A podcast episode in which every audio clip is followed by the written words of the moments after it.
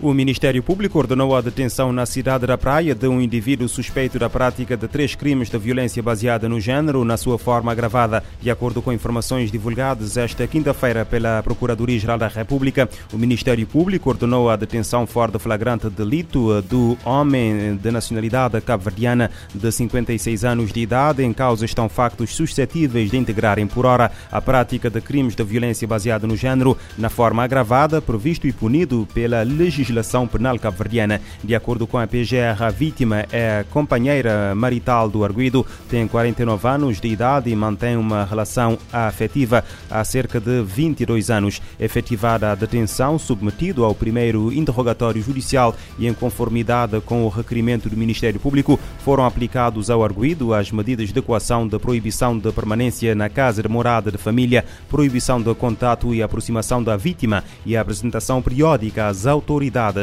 no Irão, três homens foram executados depois de terem sido condenados à morte por comportamentos violentos durante os protestos antigovernamentais do ano passado. Anúncio feito hoje pelas autoridades iranianas. O portal Mizan, que depende do sistema de justiça de Teherão, anuncia as execuções, referindo que os três homens estiveram envolvidos na morte de um polícia e de dois membros do grupo paramilitar eh, Bazis durante manifestações no passado mês de novembro. Organizações de direitos humanos dizem que os três homens foram submetidos a atos de tortura e forçados a prestar declarações sob a coação perante as câmaras da televisão do Irão. Os protestos contra o governo do Irão eclodiram em setembro do ano passado após a morte de Masha Amini, de 22 anos, que tinha sido detida pela polícia por violação aos códigos de indumentária impostos às mulheres e que são obrigatórios na República Islâmica desde 1979.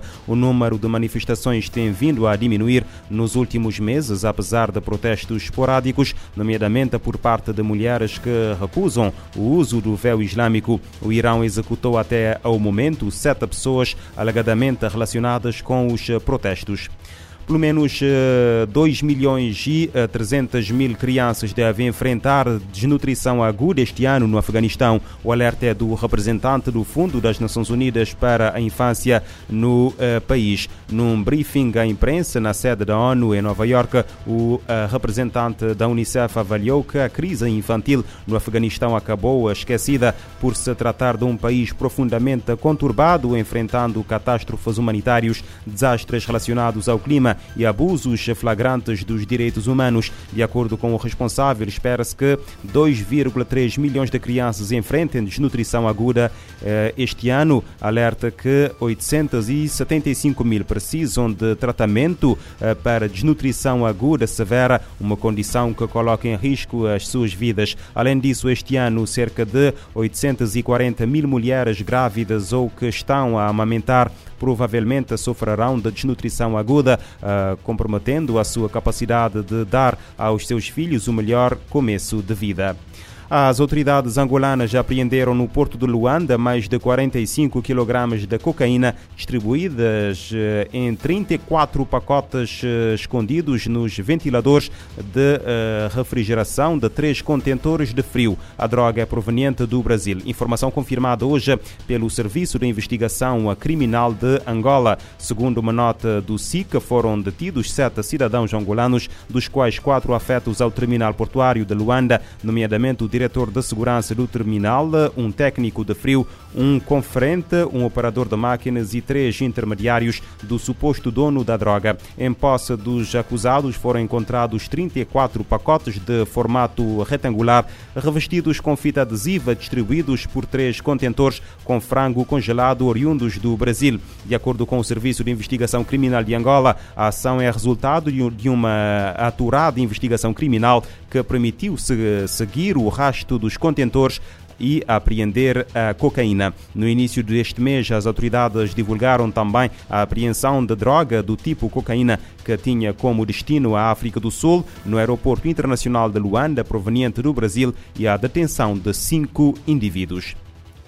Nenhum país está em dia com os compromissos internacionais para diminuir os riscos de desastres. A declaração foi feita na Assembleia Geral da ONU durante a reunião de alto nível sobre a revisão intermediária do marco de eh, Sendai para a redução de riscos de desastres.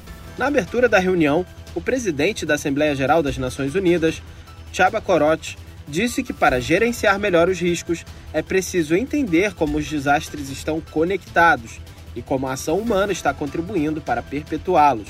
As the earthquake across Turkey and Syria and the recent cyclone Mocha in Myanmar and Bangladesh made clear, disasters know no borders.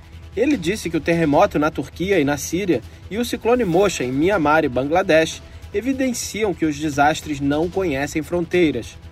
Corote ressaltou a conexão entre estes eventos e a ação ou falta de ação humana.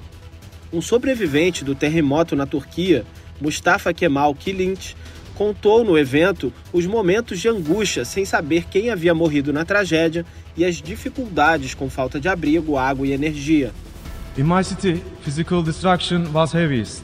14,000 buildings were destroyed. Additionally, 70,000 had heavy damage. Imagine that. One out of every five buildings in Manhattan was totally destroyed. Ele disse que na cidade onde vivia, a destruição física foi enorme. Cerca de 14 mil construções caíram por terra. Além disso, 70 mil tiveram danos graves. Ele comparou a devastação ao equivalente à destruição de 20% dos prédios da ilha de Manhattan, em Nova York. Kemal Kilit disse que só está vivo hoje porque o edifício em que vivia era preparado para eventos extremos e por isso não caiu no terremoto. O marco de Sendai para a redução do risco de desastres foi adotado em março de 2015. Ele tem por objetivo diminuir casos de mortes, destruição e deslocamentos causados por catástrofes naturais. O relatório com as conclusões e recomendações da revisão intermediária constatou que o progresso estagnou e, em alguns casos, foi revertido. Entre os retrocessos está o aumento de 80% no número de pessoas afetadas por desastres desde 2015. Da ONU News em Nova York, Felipe de Carvalho. A reunião de dois dias irá examinar opções para acelerar e aumentar as ações que colocam os países no rumo das metas estabelecidas em 2015.